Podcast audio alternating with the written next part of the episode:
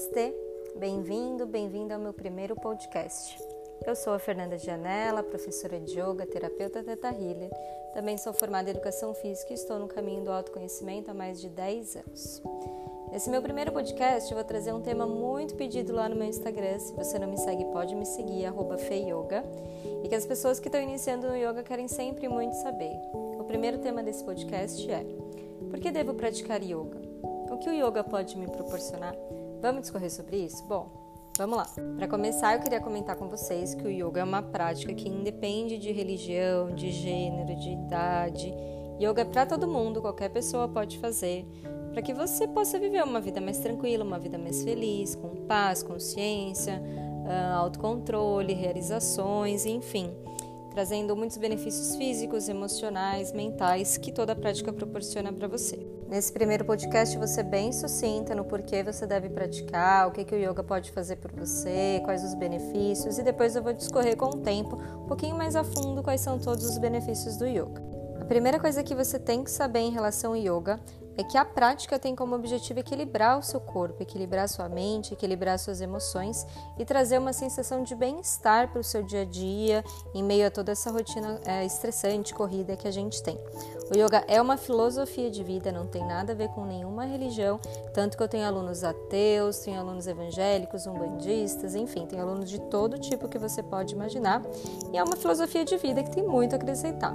Então vamos lá. O primeiro benefício que eu vou citar para vocês é a redução do estresse. Além do aumento da sensação de bem-estar, o yoga é maravilhoso no combate à ansiedade, à depressão, exatamente porque ele ajuda a equilibrar todo o seu corpo e toda a sua mente. Do ponto de vista científico, o yoga também é responsável por liberar endorfina e serotonina, que são os hormônios, as substâncias que aumentam a sensação de prazer e o relaxamento dos seus músculos. O segundo ponto que eu vou trazer para vocês é a maior consciência corporal adquirida. Durante uma prática de yoga, a gente prioriza muito a interiorização, ou seja, você levar a sua atenção somente para aquele momento, somente para você.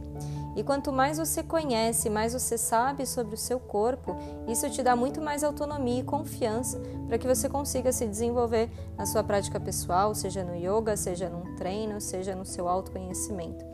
E ao mesmo tempo, você entende que cada pessoa tem um corpo, tem uma limitação, tem o seu tempo, então você passa também a não se comparar tanto com os outros. Terceiro ponto é a inteligência emocional. O yoga é responsável por criar uma inteligência emocional muito importante para quem está buscando esse bem-estar no seu dia a dia tá?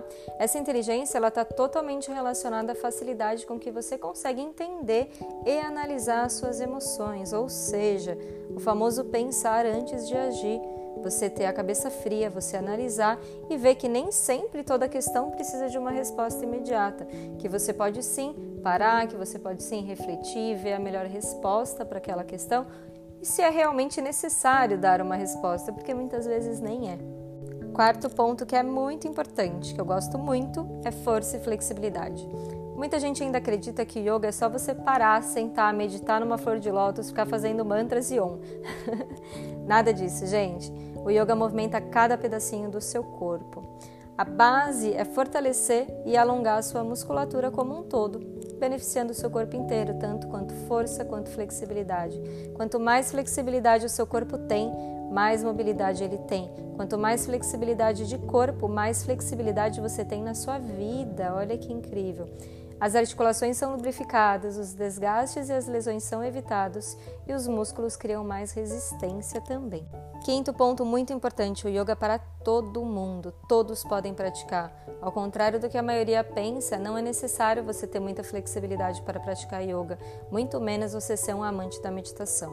O yoga não possui rótulos, não tem exigências mínimas para ser praticado e é só vivenciando que você vai conhecer realmente o que é o yoga e quais são os seus principais benefícios. Eu dei cinco exemplos, mas existem muito mais, como por exemplo, melhora da respiração, da concentração, diminuição de insônia, de estresse, de ansiedade, aumento do tônus muscular, enfim, existem um milhão de outros benefícios que eu posso até discorrer com o tempo.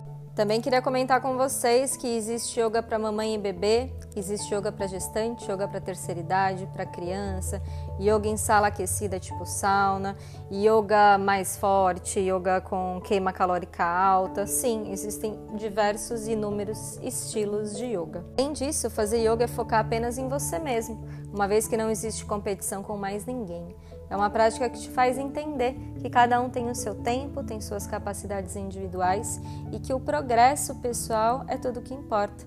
Então não importa se o seu amiguinho do lado está evoluindo mais rápido, se aquela menina do Instagram está mais rápida que você, o que importa é você e o que você está aprendendo no seu processo do autoconhecimento do yoga. Só realmente praticando yoga para você entender tudo isso que eu falei o yoga é muito maravilhoso, ele é um dos melhores presentes que eu tive na minha vida e tenho certeza que vai ser para você também.